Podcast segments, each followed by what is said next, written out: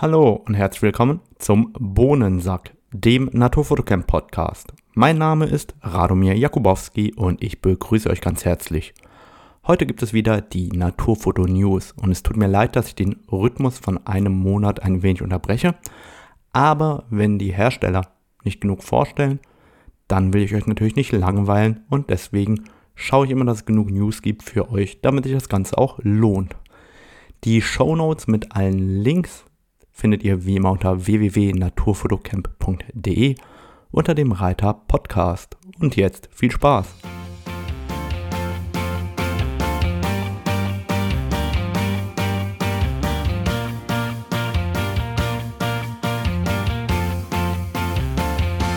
Mensch, das waren wirklich aufregende Wochen in letzter Zeit für mich. Ich habe an sehr, sehr coolen Projekten arbeiten können. Einige davon zusammen mit Canon Deutschland und Canon Europa. Das heißt, ich hatte auch die Möglichkeit, sowohl das neue 100mm Makroobjektiv als auch die neuen Canon Super Tele ausgiebig zu testen und einzusetzen. Und daneben gab es natürlich einige coole Workshops und Fotoreisen. Also ich hatte wirklich äh, alle Hände voll zu tun und richtig viel Spaß dabei. Übrigens das äh, neue 100er Makro von Canon, also das RF 100mm 2,8 LIS Makro von Canon, wird seit letzter Woche offiziell ausgeliefert und dementsprechend hoffe ich natürlich, dass ihr es auch bald bekommt, wenn ihr es bestellt habt. Meins wurde mir letzte Woche von AC Photo bereits zugeschickt. Und was ich natürlich nicht verstehe, ist, warum Canon und Nikon die neuen Makroobjektive am Ende der Makrosaison ausliefern und nicht am Anfang. Naja, sei es drum, dann ist wenigstens für die nächste Makrosaison das neue 100er Makro am Start bei mir. An dieser Stelle der ganz kurze Hinweis, ich habe eben die neuen Workshops für 2022 hochgeladen. 2021 ist leider komplett ausgebucht. Ich würde mich natürlich freuen, wenn ihr vorbeischaut und mich bei Interesse kontaktiert. Kommen wir aber jetzt zu den wahren News. LargeSense, ein Sensorhersteller, hat den neuen LS45 angekündigt. LS45, wie der Name schon sagt, wird ein 4 x 5 cm großformatiger Sensor sein als Digitalrückteil für das Großformat. Ganz wichtig, das Ganze ist ein Monochrom-Rückteil, das heißt, ihr könnt nur in Schwarz-Weiß fotografieren. Kostenpunkt 26.000 Dollar für 6,7 Megapixel. Das Interessante dabei ist, dass der Hersteller hier hingeht und sagt, er baut ein Digitalrückteil für Großformatkameras und bietet hier einen 14-Bit CMOS-Sensor mit einem ISO-Bereich von ISO 250 bis 2000 an bei 12,2 Blendendynamikumfang und 6,7 Megapixel wohlgemerkt. Das Ganze für weit über 20.000 Dollar, also 26.000 Dollar UVP. Nehmen wir einfach mal an, in Deutschland kostet das Ding dann knapp 30.000 Euro. Und wer in den letzten Tagen und Wochen mal geschaut hat, Fuji bietet ja eine Mittelformatkamera mit 100 Megapixeln an für ungefähr 10.000 Euro, beziehungsweise die neue GFX 100 sogar deutlich günstiger. Und hier bekommen wir nur das Rückteil ohne Kamera, ohne Objektiv für 26.000 Dollar. Das heißt, das ist wirklich für diejenigen Enthusiasten, die einfach Freude am Großformat haben und eben nicht mehr nur rein analog fotografieren wollen, sondern das Ganze auch direkt auf einen großen Sensor bannen wollen. Der Hersteller sagt, er hat die großen Pixel deswegen gewählt, dass der Großformat-Look idealerweise perfekt rauskommt von der Art und Weise her. Und ähm, ich glaube, da hat man sich mit Sicherheit einige Gedanken dazu gemacht. Das ist aber eben kein Rückteil für Amateure, sondern wirklich für die, die da Lust haben, ganz tief einzusteigen und die da Freude dran haben.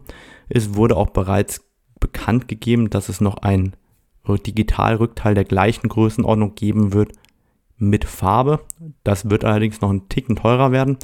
Da gibt es aber noch keine Details zu. Ich finde das ziemlich geil. Also ich fand Großformat schon immer cool. Und wenn man jetzt auch digital Großformat fotografieren kann, umso schöner. Wechseln wir also vom ganz großen Sensor zum ganz kleinen Sensor und gehen damit rüber zu Olympus und Panasonic. Olympus kündigt ein 8 bis 25 mm Objektiv an, das heißt umgerechnet ist das ungefähr 16 bis 50 mm, Blende 4 für 1100 Dollar. Gleichzeitig kündigt Olympus auch eine Olympus Pen EP7 an.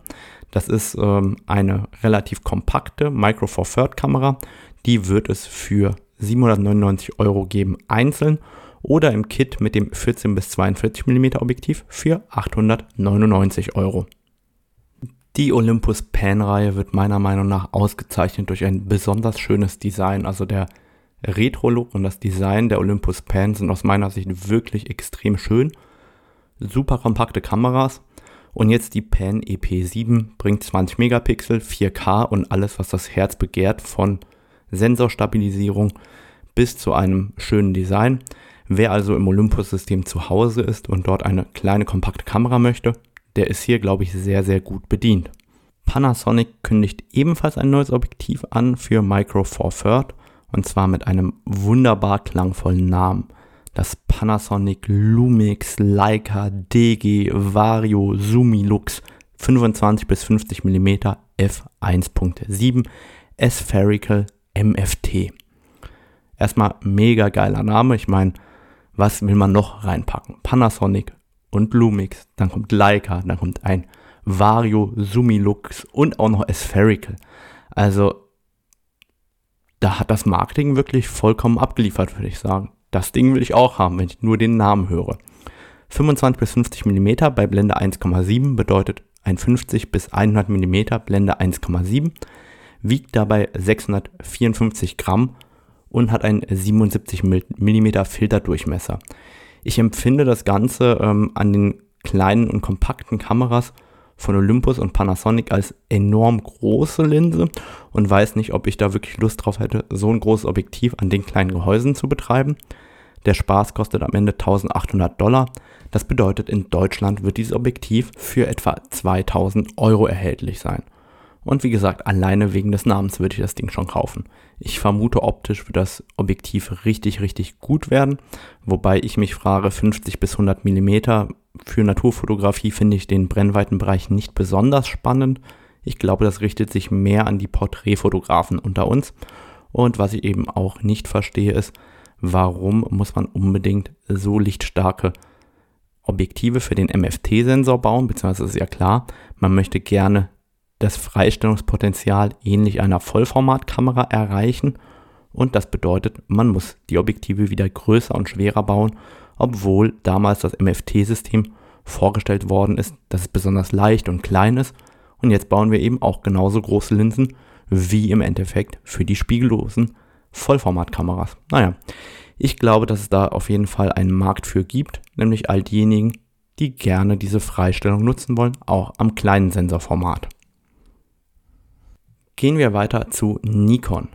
Nikon hat bewiesen, dass sie momentan keine vergleichbaren spiegellosen Kameras mit Canon und Sony bauen können.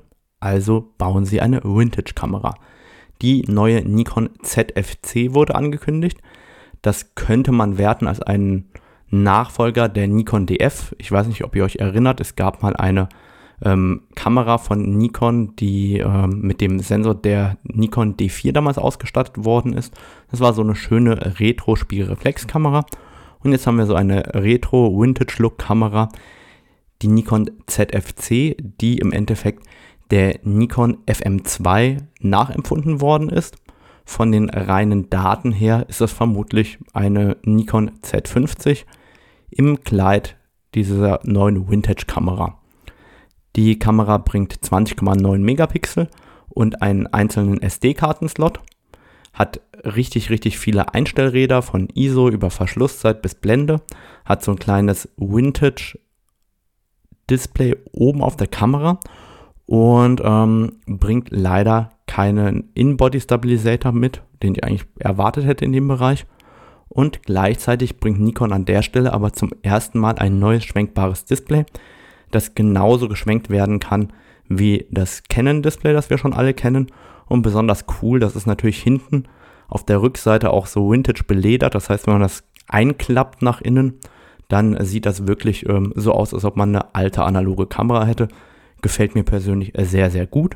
Gleichzeitig hat Nikon bereits angekündigt, dass die Kamera jetzt bereits schlechter lieferbar ist als erwartet. Das heißt, da wird es auf jeden Fall zu Lieferengpässen kommen. Anscheinend ist die Kamera beliebter, als ich es gedacht hätte. Passend zu dieser Kamera kündigt Nikon gleichzeitig drei neue Objektive an und zuallererst das Nikkor Z 28 mm f2,8 SE Vintage. Das ist ein 28 mm Objektiv 2,8 im Vintage-Look, passend zu der Kamera, finde ich extrem stylisch, passt super zusammen.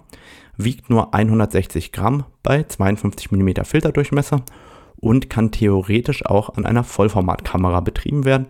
Wird 300 Dollar kosten etwa und dann natürlich am besten bestellbar mit der Nikon ZFC. Aus meiner Sicht eine coole Kombination. 28 mm finde ich an Vollformat richtig, richtig cool als Brennweite. Das ist ähnlich wie die Brennweite vom iPhone oder auch von der Leica Q.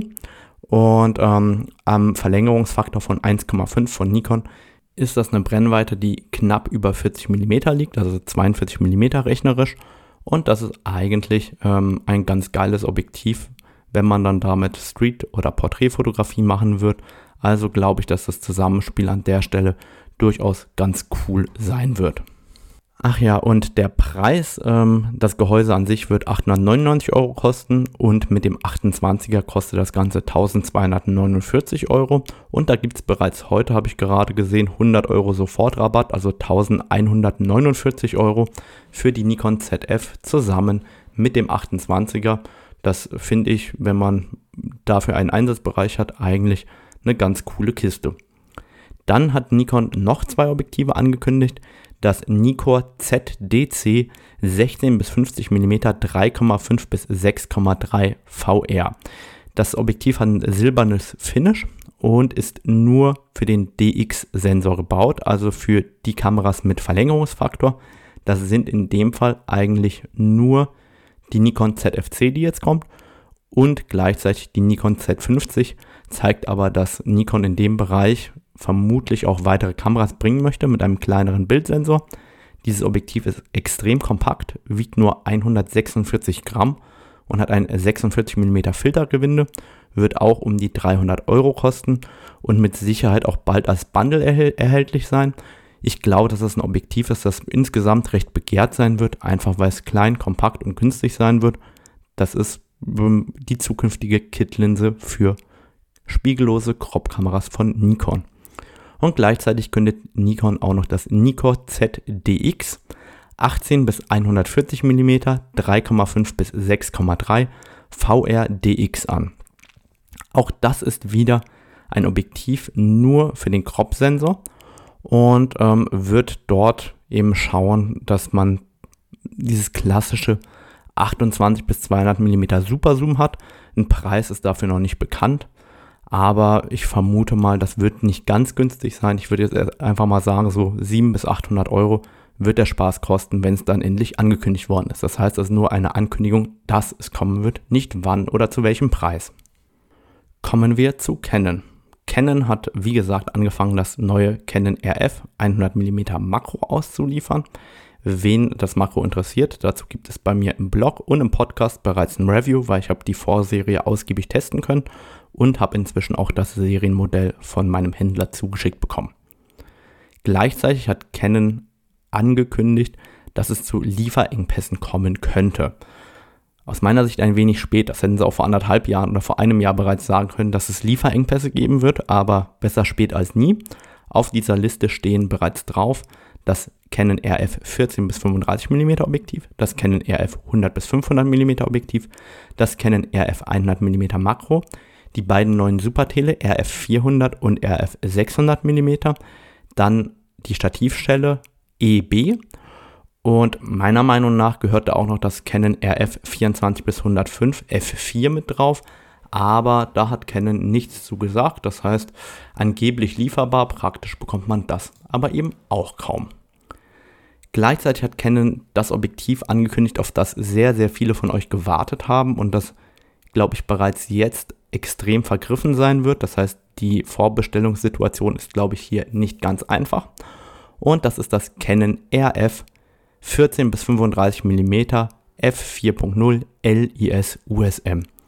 Das heißt, wir haben quasi dieses klassische 16 bis 35er 4,0, das es früher gab für EF und das hier extrem, extrem beliebt ist, als 14 bis 35 mm Objektiv. Das heißt, es ist um 2 mm kürzer geworden. 2 mm klingt nach nicht viel, aber der Unterschied zwischen 16 und 14 mm ist sehr, sehr groß. Und das heißt, hier an der Stelle ist es meiner Meinung nach rein von den Specs ein mega interessantes Landschaftsobjektiv. Denn es wird nur 540 Gramm wiegen, was für so ein Objektiv sehr leicht ist. Zum Vergleich, das EF 16 bis 35 wiegt 615 Gramm, also insgesamt knapp 75 Gramm mehr und hat einen kleineren Zoom-Bereich.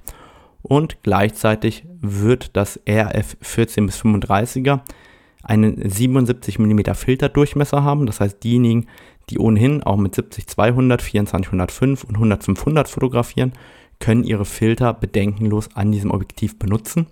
Und was dann extrem spannend ist, der maximale Abbildungsmaßstab bei 35 mm ist 1 zu 2,7. Das heißt, man kommt extrem nah ran an sein Motiv und kann es relativ groß abbilden. Das heißt, es stößt fast schon in Makroregionen vor.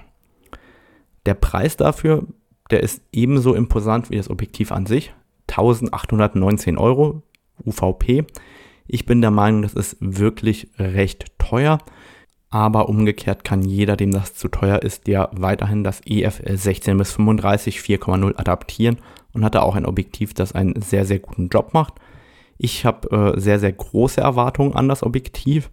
Im Internet gab es bereits einen kleinen Aufschrei in der Canon-Fraktion zu der Linse, weil es das erste Objektiv sein wird, das direkt in der Kamera ins RAW hinein Objektivkorrekturen vollführt.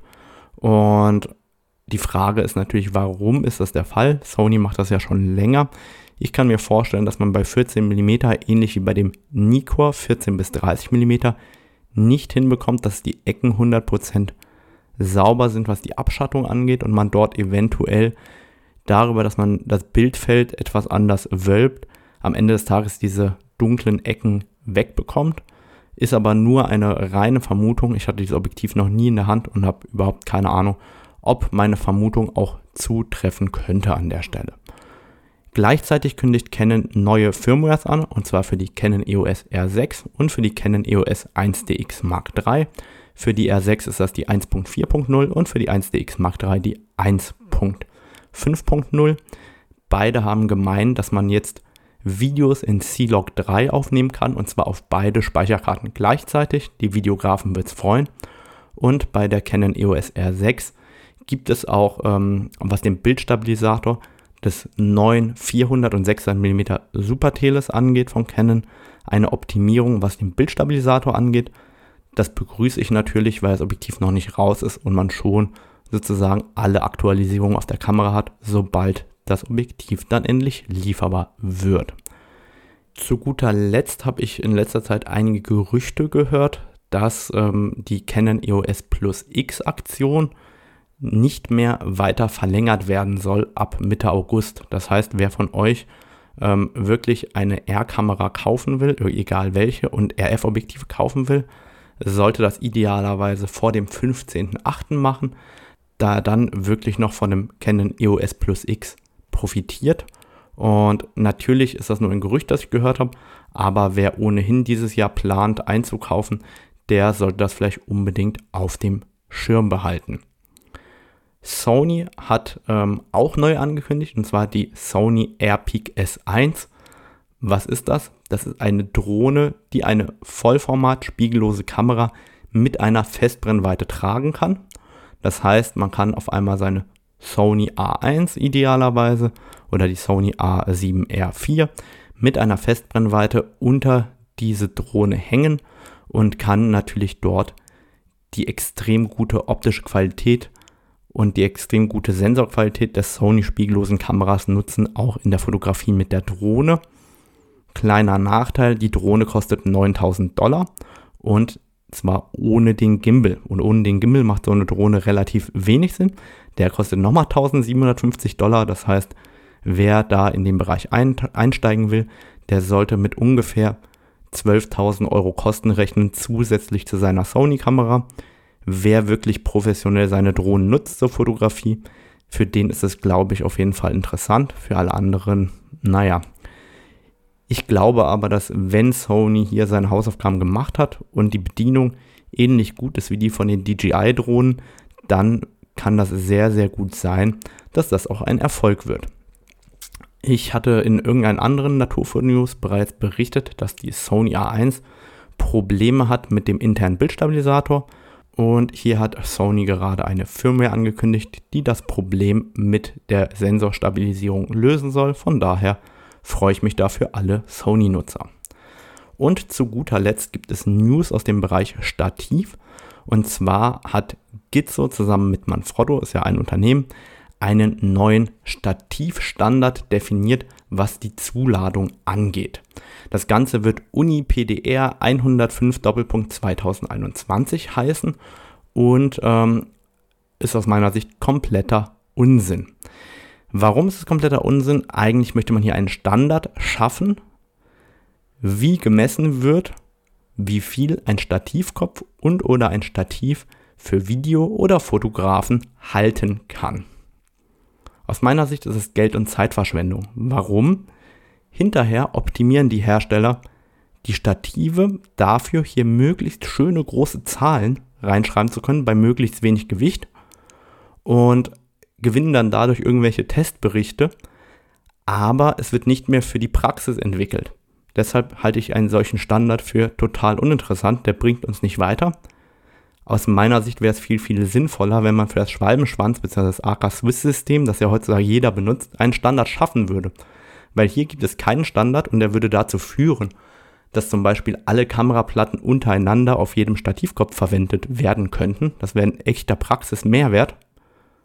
Und hier hat sich einfach nur irgendeiner ausgedacht, wir messen irgendwas anders und haben am Ende den Vorteil, dass man es besser vergleichen kann wenn ich ehrlich bin, das Vergleichen von Gegenständen interessiert mich für meine fotografische Praxis absolut null und deshalb finde ich das nur grenzwertig interessant. Das war's für heute auch schon mit den Naturfoto-News. Wenn es euch gefallen hat, freue ich mich, dass ihr bis zum Ende dabei wart. Gleichzeitig freue ich mich immer, wenn ihr auf iTunes oder einer anderen Podcast-Plattform eine Bewertung dalasst. Idealerweise natürlich eine nette und positive, aber negative sind auch herzlich willkommen. Und dann wünsche ich euch natürlich immer gutes Licht. Ciao.